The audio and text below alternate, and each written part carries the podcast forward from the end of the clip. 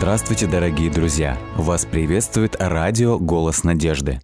Мы слушаем аудиокнигу «Великая борьба».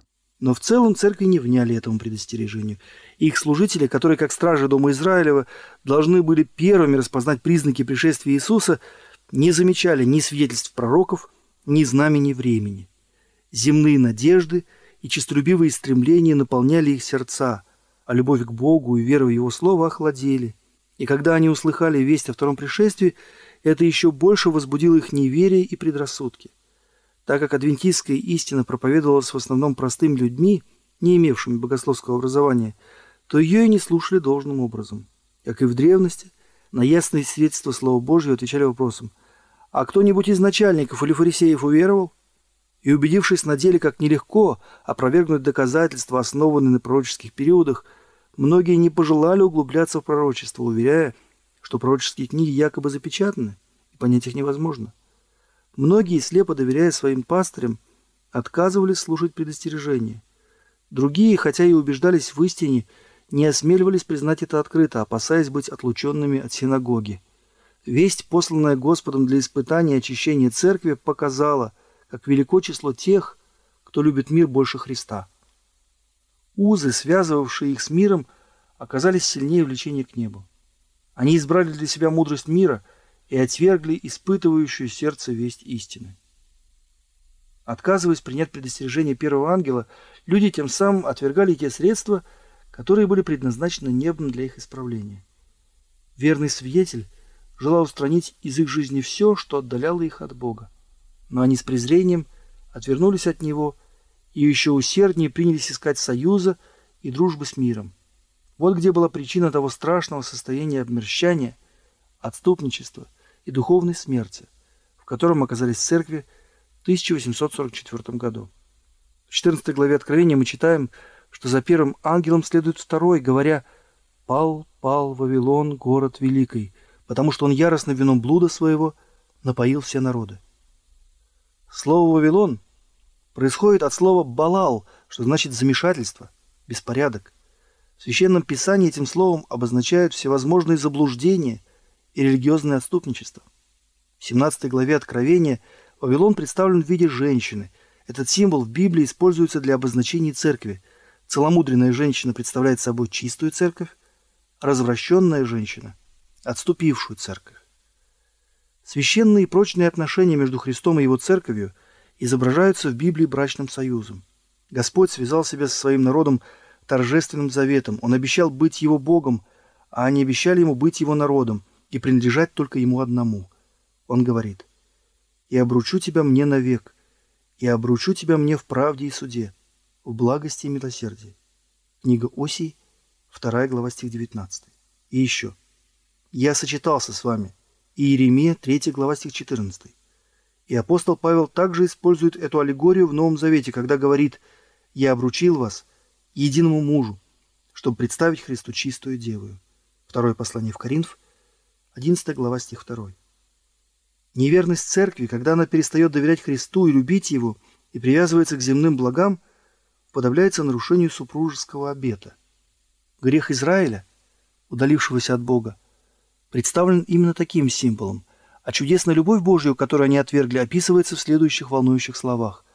«И поклялся тебе, и вступил в союз с тобою, говорит Господь Бог, и ты стала моею. И была чрезвычайно красива, и достигла царственного величия, и пронеслась по народам слава твоя ради красоты твоей, потому что она была вполне совершенна при том великолепном наряде, который я возложил на тебя. Но ты понадеялась на красоту твою, и, пользуясь славою твою, стала блудить. Как жена вероломно изменяет другу своему, так вероломно поступили со мною вы, дом Израилев, говорит Господь.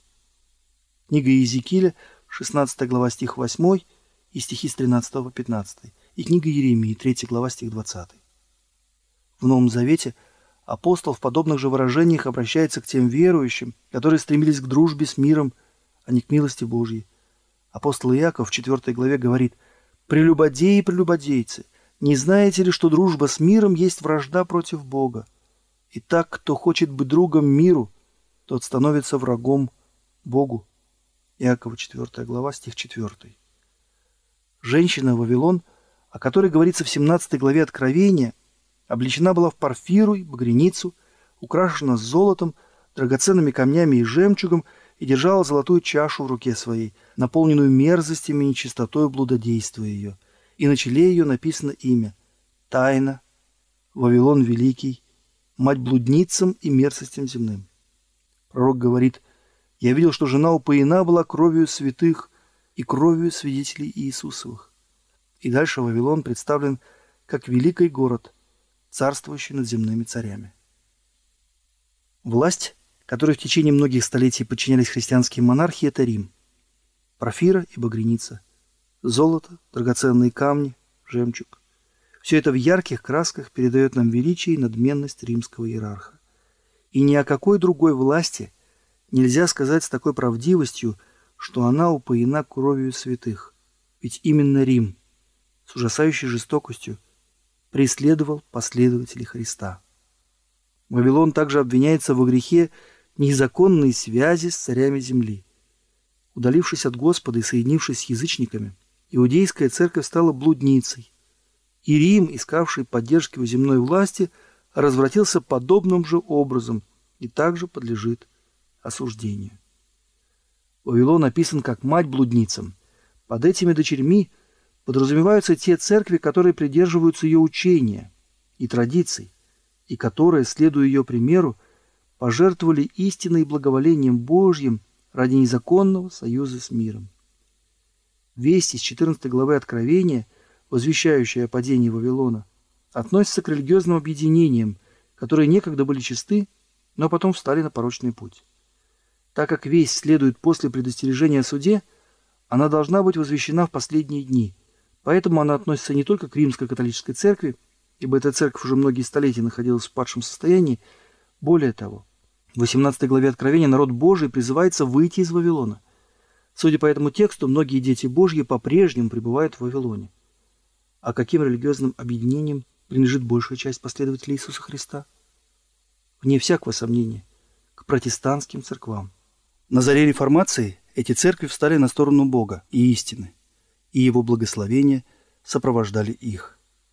Даже неверующие были вынуждены признать благотворные последствия принятия принципов Евангелия. Израильский пророк говорит, «И пронеслась по народам слава Твоя ради красоты Твоей, потому что она была вполне совершенна при том великолепном наряде, который я возложил на Тебя, говорит Господь Бог.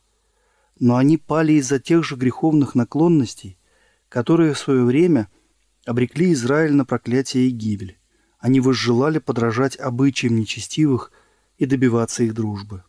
Но ты понадеялась на красоту твою, и, пользуясь славой твоей, стала блудить. Иезекииль, 16 глава.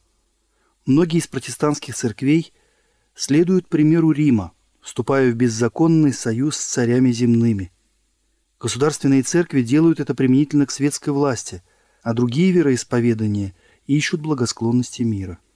И слово «Вавилон», то есть замешательство, вполне уместно по отношению к этим церквам. Хотя все они утверждают, что основывают свои учения на Библии, в то же время они разделяются на многочисленные секты с противоречивыми догматами и теориями. Кроме греховного союза с миром, отделившиеся от Рима церкви унаследовали другие его черты. Один католический писатель рассуждает следующим образом – если римская церковь, почитая святых, виновна в грехе идолопоклонства, то ее дочь, англиканская церковь, виновна в том же, имея десять церквей, посвященных Деве Марии, и только одну церковь, посвященную Христу. Доктор Хопкинс в своем трактате «Тысячелетнее царство» заявляет, нет никакого основания считать, что дух Антихриста и его деяния присущи только римской церкви. Антихрист преуспевает и в протестантских церквах, которые далеки от святости – и моральной чистоты. Относительно отделения пресвитерианских церквей от Рима доктор Гатри пишет, «Триста лет назад наша церковь вышла из ворот Рима с открытой Библией на своем знамени и с девизом «Изучайте Писание». А затем он задает многозначительный вопрос. Вышла ли чистой наша церковь из Вавилона? Англиканская церковь, говорит Сперджин, казалась насквозь пропитана обрядностью, а отделившаяся от нее, в свою очередь, пропитаны философским неверием. Те, от кого мы ожидали многого, один за другим отпали от основ веры. Я снова и снова убеждаюсь в том, что Англия подточена изнутри проклятым безбожием, которое осмеливается даже выходить на кафедру и называть себя христианством. Как началось это великое отступничество? Как произошло, что первоначальная церковь удалилась от простоты евангельского учения? Ответ один – для того, чтобы облегчить язычникам принятие христианства. Церковь стала использовать языческие обряды. Апостол Павел писал в свое время «Тайна беззакония уже в действии». При жизни апостолов церковь сохраняла сравнительную чистоту, но к концу второго столетия большинство церквей изменилось, не стало прежней простоты, и незаметно по мере того, как верные ученики умирали, а их места занимали молодое поколение и новообращенные, они все приняли сделать по-своему. Чтобы удержать новообращенных, занижались высокие христианские принципы, и в результате потоп язычества ворвался в церковь, принеся с собой свои обычаи, обряды и кумиры.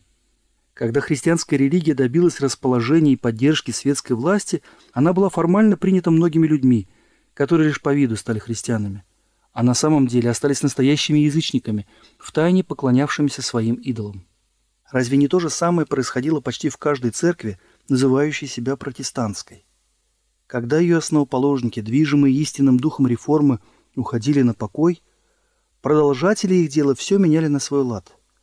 Слепо придерживаясь веры своих отцов и отказываясь принять любую истину, которая выходила за рамки того, что они уже знали, потомки реформаторов не походили на своих отцов скромностью, самоотречением и отвержением мира. Таким путем исчезла прежняя простота. Светский поток, ворвавшись в церковь, внес в нее свои обычаи, обряды и кумиры. Увы, эта дружба последователей Христа с миром, которая есть вражда с Богом, в настоящее время крепнет. Как далеко общепризнанные церкви по всему миру отошли от библейских норм скромности, самоотречения, простоты и благочестия. Джон Уэсли так говорит о правильном применении денег. Не тратьте ни копейки на то, чтобы услаждать похоть очей, на роскошную дорогую одежду или ненужные украшения. Не тратьте ни копейки на бессмысленное украшение своих домов, роскошную мебель, дорогие картины, золотые побрякушки и так далее. Ни в чем не потворствуйте своей гордости, не старайтесь заслужить похвалу или восхищение людей. Пока ты стараешься только для себя, люди будут хорошо отзываться о тебе. Пока ты одеваешься в парфиру и весон и пиршествуешь блистательно, без сомнения многие будут восхвалять твой тонкий вкус, твою щедрость и гостеприимство. Но не покупай их одобрений такой дорогой ценой – Лучше довольствоваться одобрением Господа. Но во многих церквах нашего времени на это наставление не обращают внимания.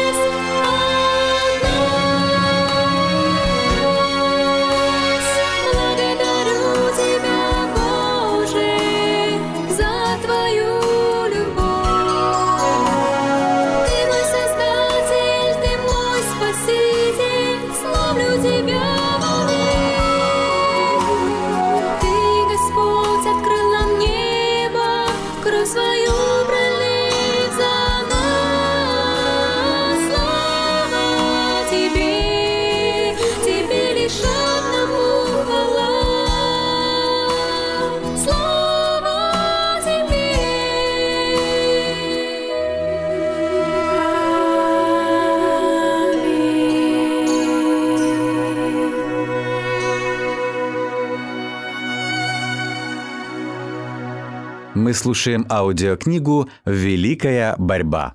Многие в мире придерживаются того или иного вероисповедания.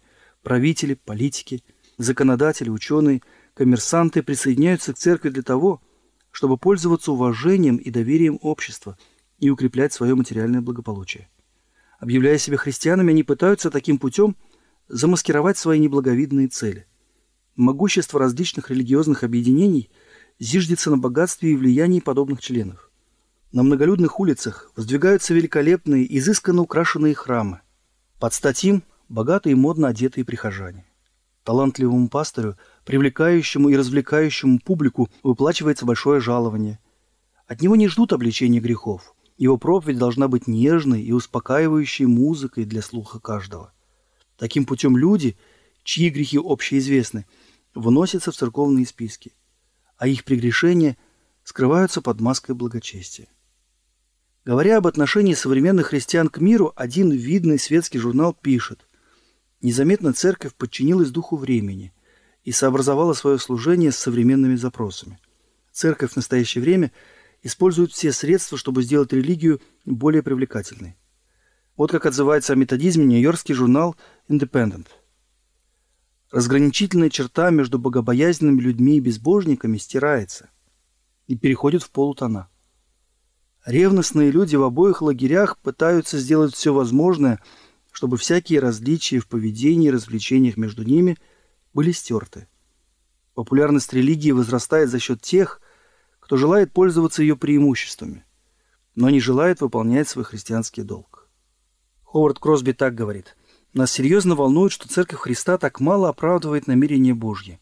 Подобно тому, как в древности иудеи, тесно общаясь с языческими народами, охладевали к Богу и Его истине, так и современная Церковь Христа, ища дружбы с нечестивым миром, предает божественные принципы благочестивой жизни и усваивает пагубные обычаи безбожного общества, которые часто имеют вид благочестия, используют аргументы и приходят к выводам – которые чужды по своему духу откровению Бога и, по сути дела, несовместимы с возрастанием благодати. В потоке светских развлечений такие добродетели, как самоотречение и самопожертвование Христа ради, почти утеряны.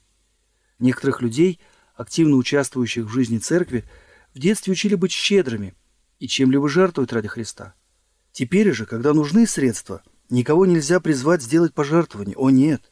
Устраиваются ярмарки, вернисажи – потешные судебные процессы, театрализованные банкеты, лишь бы позабавить публику. Губернатор Висконсина Ошборн в своем ежегодном послании сказал 9 января 1873 года «Требуется какой-то закон, чтобы закрывать школы, в которых выращиваются картежники. Это зло распространилось повсюду. Даже церковь, непроизвольно, конечно, иногда выполняет работу дьявола. Благотворительные концерты и лотереи, иногда устраиваемые с доброй целью, хотя чаще мотивы бывают менее благородны, аукционы, призовые пакеты и другие – все это способы добывания денег без видимых усилий. Но ничто не может так пагубно отразиться на юношестве, как добывание денег без труда. Уважаемые люди, вовлеченные в эту благотворительную торговлю, успокаивают свою совесть тем, что полученные средства пойдут на благие цели. Но стоит ли удивляться, что молодежь штата столь склонна к опасным привычкам – которые являются неизбежным следствием возбуждения, царящего во время этих азартных игр. Почти все христианские церкви приспосабливаются к миру. Роберт Аткинс в своей проповеди в Лондоне нарисовал мрачную картину духовного упадка, господствующего в Англии. Истинные праведники исчезают с земли, и никто не прилагает это к сердцу. Исповедующие христианство любой церкви в наше время поглощены мирской жизнью, приспосабливаются к миру – любит земные блага и заботится о респектабельности. Призванные страдать вместе со Христом, они с ужасом отшатываются даже при малейшем упреке. На дверях каждой церкви начертано «отступничество, отступничество». И если бы они осознали это, тогда еще была бы надежда, но, увы, они громко заявляют, мы богаты, наши добрые дела множатся, и мы ни в чем не имеем нужды. Величайший грех Вавилона в том, что он напоил все народы вином ярости блуда своего. Эта чаша опьянения, которую он преподносит миру, изображает ложные учения, которые Вавилон усвоил в результате своей беззаконной связи с великими мира сего. Дружба с миром извращает веру. И в свою очередь эти люди оказывают разлагающее влияние на мир своими учениями, которые противоречат ясным утверждением Слова Божьего. Рим скрывал Библию от народа и вместо нее навязывал людям свои доктрины. Благодаря реформации людям было возвращено Слово Божье. Но разве современные церкви не учат людей основываться на символах веры и преданиях церкви вместо священного писания? Чарльз Бичер, говоря о протестантских церквах, заметил, их оскорбляет каждое резкое слово, хоть как-то осуждающее их вероучение. Они столь же чувствительны в этом отношении, как и святые отцы, которые не могли без содрогания слушать доводы против растущего почитания святых и мучеников, которые они так рьяно насаждали. Протестантские евангелические деноминации столь успешно связали руки друг другу и самим себе, что теперь человеку невозможно стать проповедником в них, если он, помимо Библии, не принимает какую-либо еще книгу. Поэтому не будет преувеличением сказать, что превознося авторитет своих доктрин, они начинают запрещать Библию так же, как в свое время это делал и Рим, хотя и более завуалированно. Когда верные учители разъясняют Слово Божье, тут же появляются ученые-мужи и служители, претендующие на понимание Писания, которые объявляют здравое учение ересью, избивают с толку искателей истины. Если бы мир не был безнадежно опьянен вином Вавилона, тогда многие бы обратились и приняли ясные определенные истины Слова Божьего. Но религиозное вероучение оказывается таким запутанным и неясным, что люди просто не знают, чему верить. Грех необращенного мира лежит у дверей церкви. Вторая ангельская весть из 14 главы Откровения была впервые проповедана летом 1844 года, и в то время она была в большей мере обращена к церквам Соединенных Штатов – где наблюдался самый сильный духовный упадок, и где это предостережение было почти повсеместно отвергнуто. Но эта весть второго ангела не достигла полноты в 1844 году. Тогда церкви пережили нравственное падение как следствие их отказа от света адвентистской вести. Но это падение не было окончательным. Продолжая отвергать особые истины для своего времени, они падали все ниже и ниже – но сейчас еще нельзя сказать «пал, пал Вавилон», потому что он яростно вином блуда своего напоил все народы. Он еще не сделал этого. Дух приспособления к миру и равнодушие к испытывающим истинам для настоящего времени по-прежнему живет и укрепляется в протестантских церквах всех христианских стран. И это их торжественно и грозно обличает второй ангел. Но отступничество еще не достигло своей кульминации. Библия говорит – что перед вторым пришествием Господа сатана будет действовать со всякою силою и знаменями, и чудесами ложными, и со всяким неправедным обольщением погибающих за то, что они не приняли любви истины для своего спасения. Они будут подвержены действию заблуждения, так что они будут верить лжи. Пока не исполнится все вышесказанное, и христианские церкви не объединятся полностью с миром, окончательного падения Вавилона не произойдет. Церкви перерождаются постепенно – и полное исполнение того, что предсказано в 8 стихе 14 главы Откровения, дело будущего. Хотя церкви, представляющие собой Вавилон, погружены в духовный мрак и далеки от Бога, в их среде еще много истинных последователей Христа. Многие не слыхали об истинах, предназначенных для настоящего времени. Многие не удовлетворены своим нынешним положением, жаждут большего света. Тщетно ищут они образ Христа в тех церквах, которым принадлежат. И по мере того, как эти церкви будут все больше и больше удаляться от истины, и теснее будет их связь с миром, все очевиднее станут различия между членами церкви, и в конце концов произойдет разделение. Настанет время, когда те, кто любит Господа превыше всего, не пожелают оставаться с теми, кто более сластолюбивы, нежели боголюбивы, имеющие вид благочестия, силы же его отрекшиеся. В 18 главе Откровения указывается на время, когда, отвергнув троекратное предостережение, церковь окажется в том состоянии, которое предсказано вторым ангелом. И тогда народ Божий, находящийся в Вавилоне, будет призван покинуть его. Это будет последняя весть для мира, и она выполнит свое предназначение. В то время как неверовавшие истине, но возлюбившие неправду останутся во лжи и заблуждении – Свет истины воссияет в сердцах всех желающих принять его, и все дети Господа, находящиеся в Вавилоне, откликнутся на призыв. «Выйди от нее, народ мой».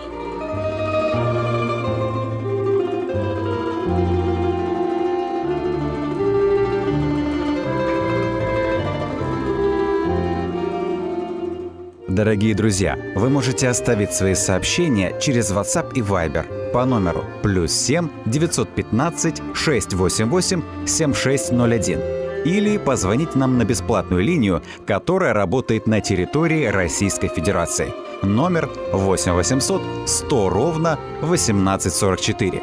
8 800 100 ровно 1844.